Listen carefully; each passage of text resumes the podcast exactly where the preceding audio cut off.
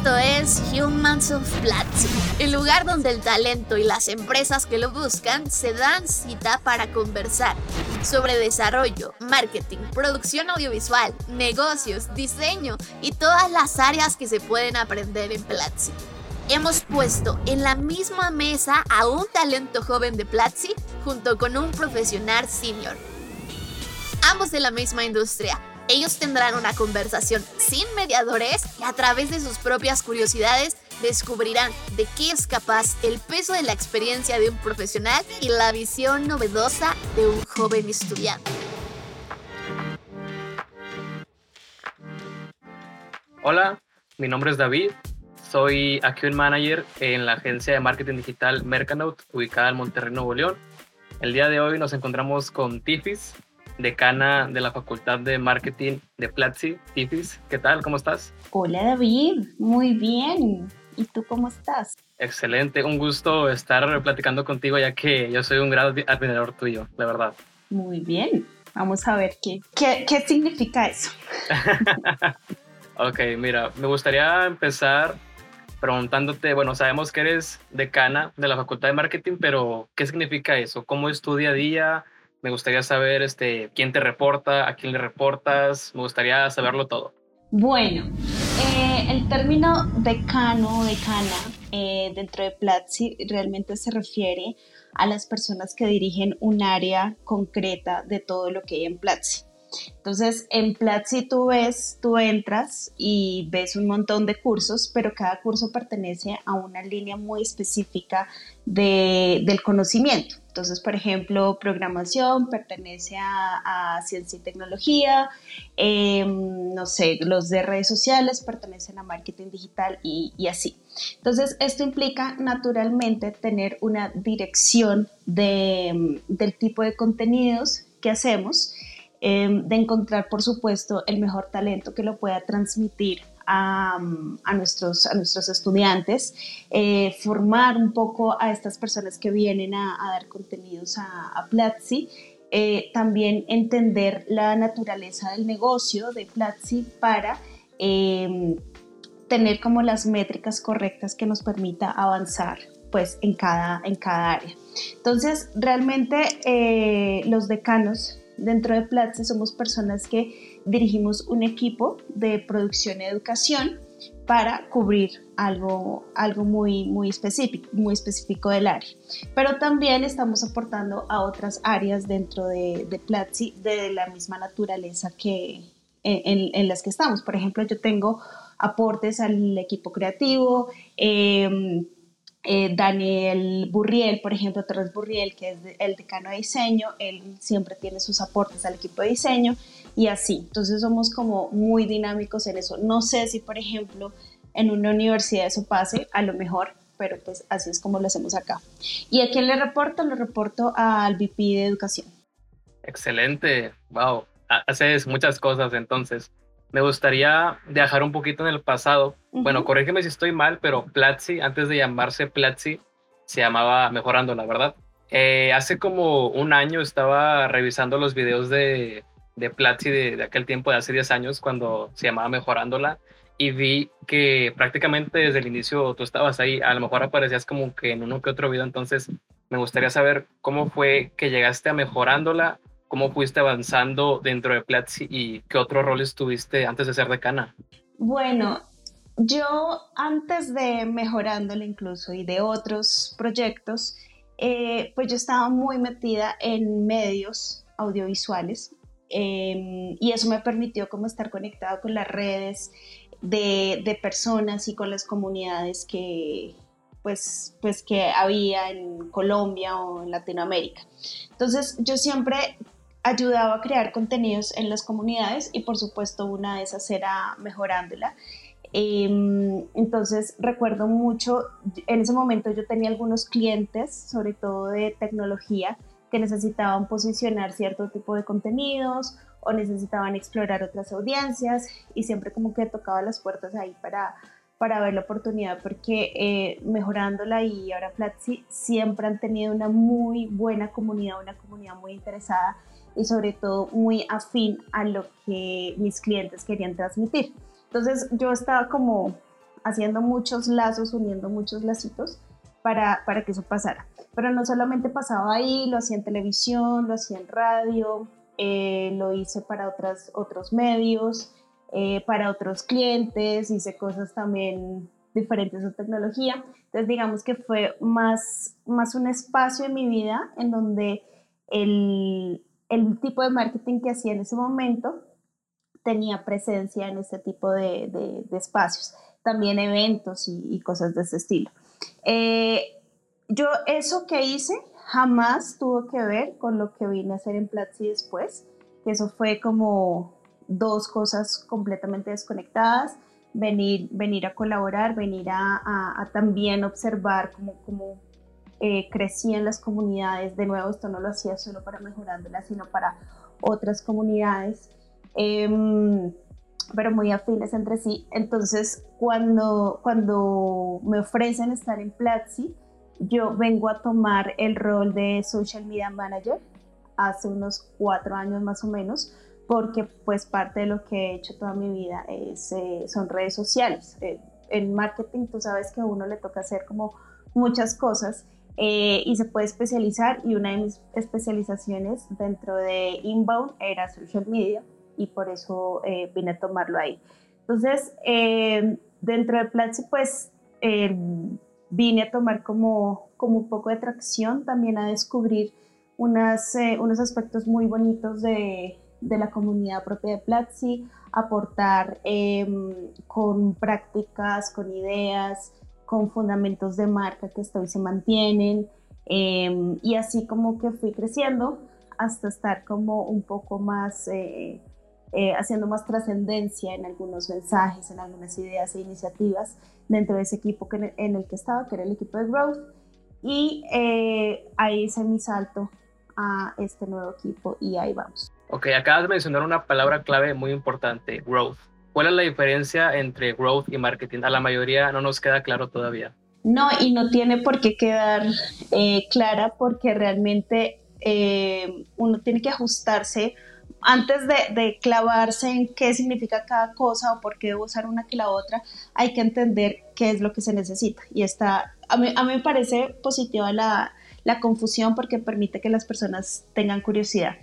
Marketing es el uso de canales, de técnicas y de canales para publicitar y tener em, estrategias de marketing que permitan comunicar y tener algún tipo de, tracción con el mercado.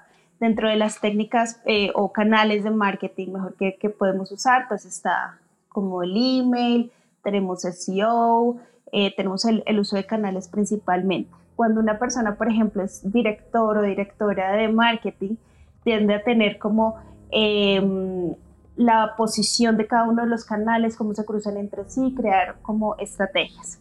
Y growth Growth, que es como, la, como el nombre porque hay muchos apellidos, hay Growth Marketing, hay Product Growth, hay estos Growth Hacking, que ese sí es más confuso todavía, se refiere más al tipo de mm, acciones que se hacen para mantener una, una fidelidad con el usuario. Por ejemplo, eh, un, usuario que tú adquieres eh, lo adquieres una vez y digamos que en términos del departamento de marketing, tú ya lo adquiriste y está muy bien, se cumplió como con esa meta. Pero desde el equipo de Road, la idea es sostenerlo en el tiempo tanto como se puede. Entonces, eh, si por ejemplo, tú te suscribes a Netflix porque, no sé, te, te gustó, no sé, yo siempre doy este ejemplo, yo creo que ya lo estoy quemando, pero Betty la Fea. Y Betty la Fea tiene, no sé, todos los capítulos del planeta, tiene 300, no sé cuántos tiene. Eh, y te acabaste de ver Betty la Fea y te aburriste y te fuiste. Entonces, esa, ese, ese usuario que se va tiene una razón muy específica eh, por cuál se escribió y por el cual duró tanto en el tiempo. Cuando perdemos ese, a ese cliente, eh, es difícil, no es imposible, pero es difícil recuperar. Entonces, tiene mucho más sentido tener acciones de, de growth marketing para cierto, cierto tipo de productos, por ejemplo, los que están bajo una suscripción, eh, los que son de uso continuo, eh, en general, casi que cualquier producto digital eh, podría, ser, podría verse con esa perspectiva. Entonces, sí se usa marketing casualmente para hacer growth, pero no es lo único, porque tú tienes que también hacer cambios y pruebas dentro del producto para justamente cumplir con esa, como, como con esa, con esa gran meta y es no solamente tener una cantidad de usuarios, sino retenerlos tanto como sea posible. Sí, claro, es súper importante. Entonces podemos decir en pocas palabras que growth sería como la capacidad de retener y marketing la capacidad de adquirir. Depende, por eso te digo, depende la, la, la necesidad. Eh, de hecho, muchas, muchas, muchas startups eh, lo ven así y está súper, súper bien. Eh, pero yo no pensaría solo de retener, también de, de adquirir. Yo pensaría más que es, es un área de experimentación que implica eh, que tú entiendas un poco de producto, incluso hacer experimentaciones dentro del producto y también con el área de finanzas. Por ejemplo, una de las variaciones que, que son muy comunes en Growth es empezar a jugar con el precio, pero tú no puedes empezar a jugar con el precio si no te hablas con el de finanzas y el de finanzas te tiene que dar eh, una serie de posibilidades. Eh, en cambio, marketing podríamos eh, poner como suscríbete hoy y te damos, no sé, un par de zapatos o, o, cosas de este estilo.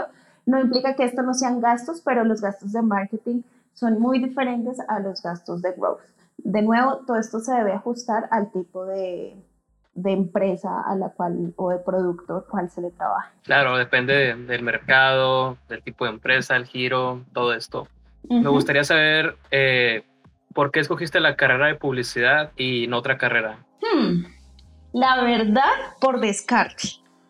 Porque yo empecé estudiando filología, filología en lengua castellana. Eh, esa sí fue más random, no me preguntes por qué.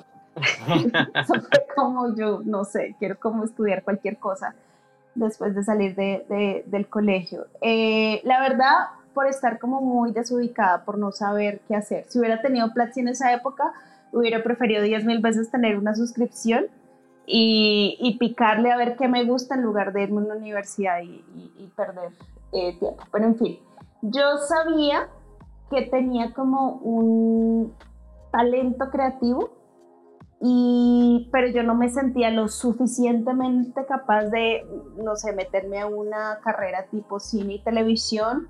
Em, y, yo sabía que en la publicidad había algo. Y igual yo tenía como una fascinación con los anuncios. Eh, en ese momento, como cuando yo viví mi infancia, que fueron los 90, que fue un boom importante de la publicidad, yo como que se me abrían así los ojitos, como, ¡ay, qué chévere hacer, hacer publicidad! Porque es como eh, usar creatividad que ayuda a, a, las ventas y, y, pues debe ser supremamente divertido. Por eso me metí a publicidad, pero honestamente sin saber mucho. Perfecto, perfecto. Sí, creo que en realidad la mayoría para bien o para mal escogemos nuestra carrera casi que por descarte, igual que tú. Sí, sí. Eh, háblame un poquito sobre cómo era el marketing digital recién cuando empezaste. ¿Qué, ¿Qué diferencias ves? ¿Cómo se manejaba antes, por ejemplo, la pauta? ¿Qué tanto impacto tenían antes las redes sociales? ¿Qué tipo de contenido se hacía? ¿O qué tipo de blogs se manejaban? Me gustaría saber cómo fue en tus inicios. Pues mira, yo siento como que estoy hablando de historia de hace mil años la locomotora, el carbón. Eh, yo estaba estudiando en eh, publicidad y nada digital de lo que estoy viendo ahora me lo enseñaron en, en, la universidad, pero yo sabía que había algo. Yo, yo siempre estaba, como, como te decía, metida en comunidades, en foros, en eventos de, de todo esto, y yo siempre veía gente muy interesante eh, hablando de lo que en ese momento era la famosa web 2.0. Y yo, pero ¿qué es la web 2.0? Eso está raro, bueno, está interesante. Y yo empecé como a, a, a, tratar de entender eso. Luego me di cuenta que la gente ganaba plata eh, escribiendo blogs, porque le ponían una cosa que se llamaba AdSense. Y, y, yo como que me empecé a fascinar, yo que eso, está muy interesante y tal. Em, y luego me di cuenta que la gente ganaba dinero por, eh, por sus blog posts instalando eh, es, esto y en los sitios le salía un banner y eso fue, eso fue así como cosas que yo he marcado mi vida y es cuando entendí cómo funcionaba ese banner y cómo y la función de Google porque o sea hasta ese momento yo decía pues Google fue una gente súper chévere que se le ocurrió hacer un buscador eh, y un correo pero yo no tengo ni idea cómo, o sea, creo que en ese momento yo no me estaba cuestionando todo lo de los modelos de negocio, las monetizaciones, yo decía como, yo abro el computador y está Google. Y cuando aprendí eso, eh, me empecé a enlazar primero con periodistas, periodistas que venían de la, como de la vieja escuela, escribiendo para revistas, para diarios impresos toda la vida, que estaban haciendo su salto al, al, al blogging, a esta web 2.0, que todavía me parece chistoso el nombre porque es como esos nombres que se inventa como el Y2K y todo eso. Em, y eran sus contenidos nicho que estaban haciendo en los medios impresos. Entonces lo estaban pasando a digital, haciendo su blog y se metían también a las redes sociales. Y fue ese salto, fue ese conocer esas personas que yo leía en los diarios, eh, ver que estaban haciendo sus, sus grupos en Facebook, sus cuentas en Twitter y así empezó, así como cuando pruebas algo delicioso por primera vez que tú dices quiero volverlo a probar, eso me pasó a mí, yo quedé fascinada con, con ese cambio, eh, aprendí, por ejemplo, para mí era loquísimo publicar algo en Twitter porque el, el concepto de Twitter original era microblogging ahora permite 280 caracteres, pero en ese momento era 170, que perdón, 140. Y, y yo decía, pues eso es básicamente un título, eso qué, qué contenido va a ser, eso es muy raro. Y luego me di cuenta, que eso lo digo en el curso de copywriting para plataformas digitales, que es un excelente ejercicio de copywriting, porque en Internet hay que saber abreviar, y, yo lo usé desde entonces y lo sigo usando hasta el día de hoy como un ejercicio de copywriting para resumir y tener como shots de, de, contenido con el mínimo de caracteres. Wow, excelente. Vemos que varias cosas han cambiado, no solamente los caracteres, sino los formatos, prácticamente todo y hay que estar actualizándonos constantemente. Me gustaría ahora preguntarte, eh, no sé si lo leí en algún lado o me aluciné o lo soñé, pero tengo entendido que tú fuiste la que creó la frase Urel Dogan de nunca pares de aprender, ¿verdad? Sí, es okay. Cuéntame un poquito de, cómo sucedió, cómo fue que se te ocurrió esta gran frase. Uy, pues mira que necesitamos como ocho podcasts para eso. Así que voy a intentar resumir. Em, cuando yo estaba manejando las redes de, de Platzi, em, una de las cosas que, siempre, siempre le recomiendo a las personas que manejan comunicaciones es investigar, es investigar el perfil de personas a las cuales le estamos hablando. Eso implica que conozcamos qué les motiva, qué les, les desmotiva, qué significa el producto para ellos, eh, que tengan una, un contacto eh, un poco más humano entre la marca y el usuario final.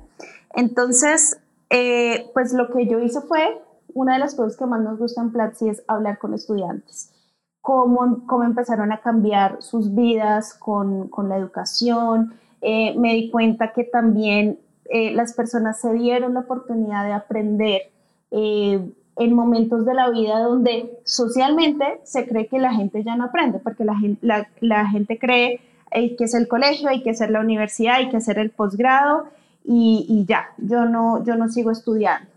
Entonces, estas personas fueron ustedes los estudiantes los que me enseñaron esa perspectiva, donde yo pues realmente nunca paro de aprender, porque yo estoy en búsqueda, en la búsqueda constante de oportunidades, de cambiar mi, eh, formar mis talentos, de cambiar eh, mis motivaciones, de adaptarme de pronto a un nuevo ambiente, cambiar. Y, eso como que se destruyó de mi cabeza eh, y yo quería que se destruyera en la cabeza de muchas personas.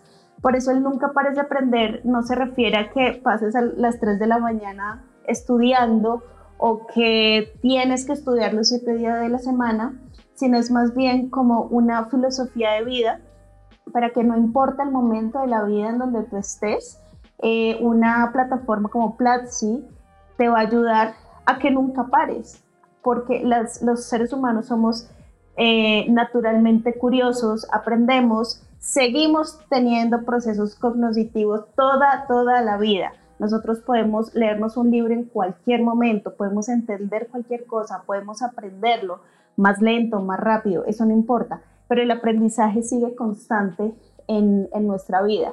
Lo que cambia es la motivación y por qué las personas deberíamos estar aprendiendo en cualquier momento. Entonces de ahí salió, fue un ensayo, no me acuerdo, como de ocho, nueve iteraciones y quedó el Nunca Pares de Aprender em, porque fue el que más tracción tuvo. Me, el, Nunca, eh, esto va en contra de las de las em, como de las reglas de los eslogans en la publicidad tradicional y es que un eslogan no debería tener nada negativo en, en sus palabras. Tú no, tú no ves eslogans negativos y él nunca tiende, tiende a ser negativo.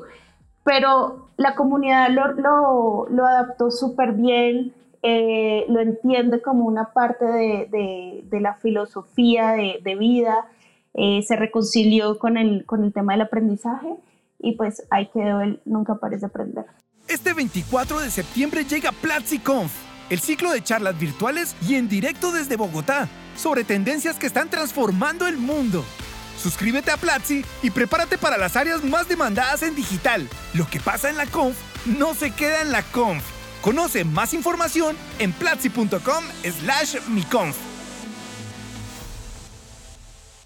Increíble, ahí vemos que a veces hay que romper las reglas para hacer que las cosas funcionen, ¿no es así? Es, es, es que no, a veces no, yo creo que es obligatorio romper reglas, incluso en, las, en la propia vida. Qué pereza todo con una con un script y con una escaleta.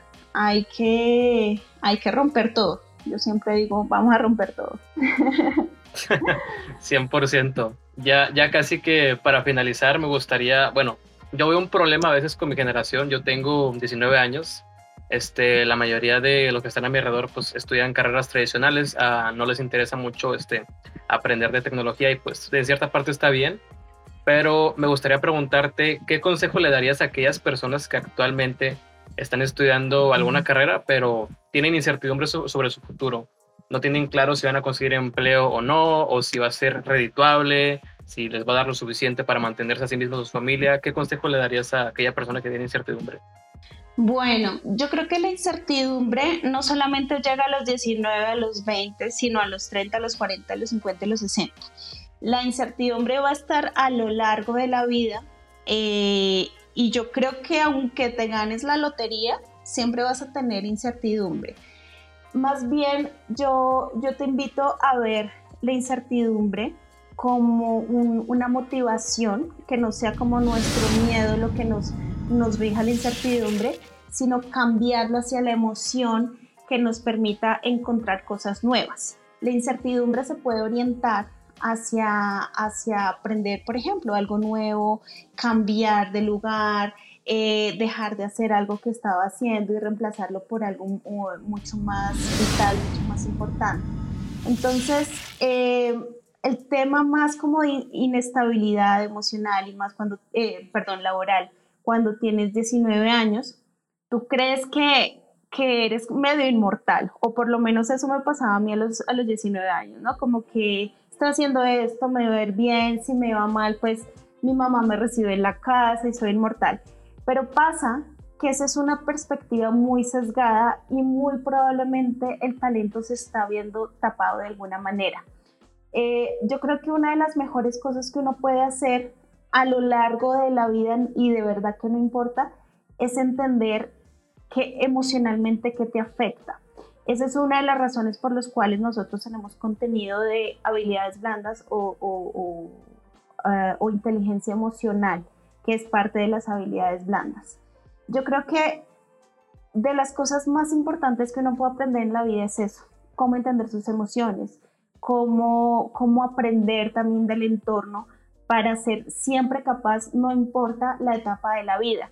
Yo creo que eh, los contenidos que hacemos en Platzi naturalmente van a acompañar a la persona en cualquier etapa de la vida y los va a ser relevantes siempre si eso es lo que tú quieres hacer y hay un compromiso y, buscas oportunidades y quieres como romper un poco la, cáscara y, venir a incomodarte con cosas. Eh, si quieres buscar incomodarte con cosas, me refiero a, por ejemplo, presentarte un trabajo al cual no, no pensabas hacerlo. Eh, de hablarle a una persona que de pronto me da un poquito de miedo, pero esa persona es la que tiene el contacto, bueno, como salir un poco del cascarón. Entonces piensa que la, la relevancia de laboral que tú vas a tener en la vida también depende del tipo de decisiones que tú tomes. Y a veces no tomamos decisiones, a veces lo aplazamos, a veces dicen, no, pues como yo tengo 19 años, pues mejor no hago nada porque no sé qué hacer. Eh, o mejor sigo aplazando esto del inglés porque no es importante o esto de marketing, eso es como para otras personas, y no.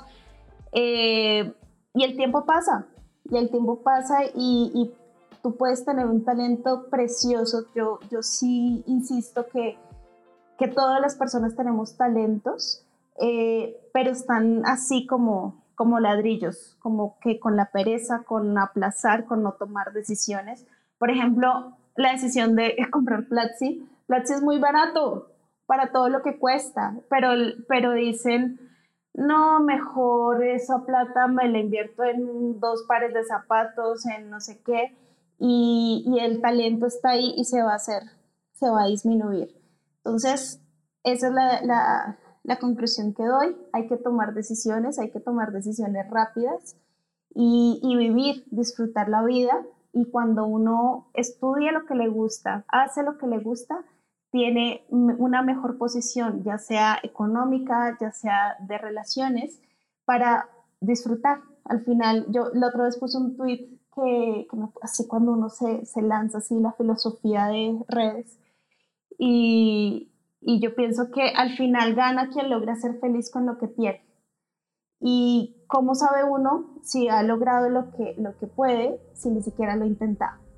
Entonces, pues ánimo arriba, los 19 años que tú tienes, eh, o sea, me parece, me, me llena de satisfacción porque estás trabajando en marketing, estás haciendo un podcast con, con, una, con una mujer de Bogotá, tienes aquí detrás todo un equipo y eso, eso lo has logrado tú.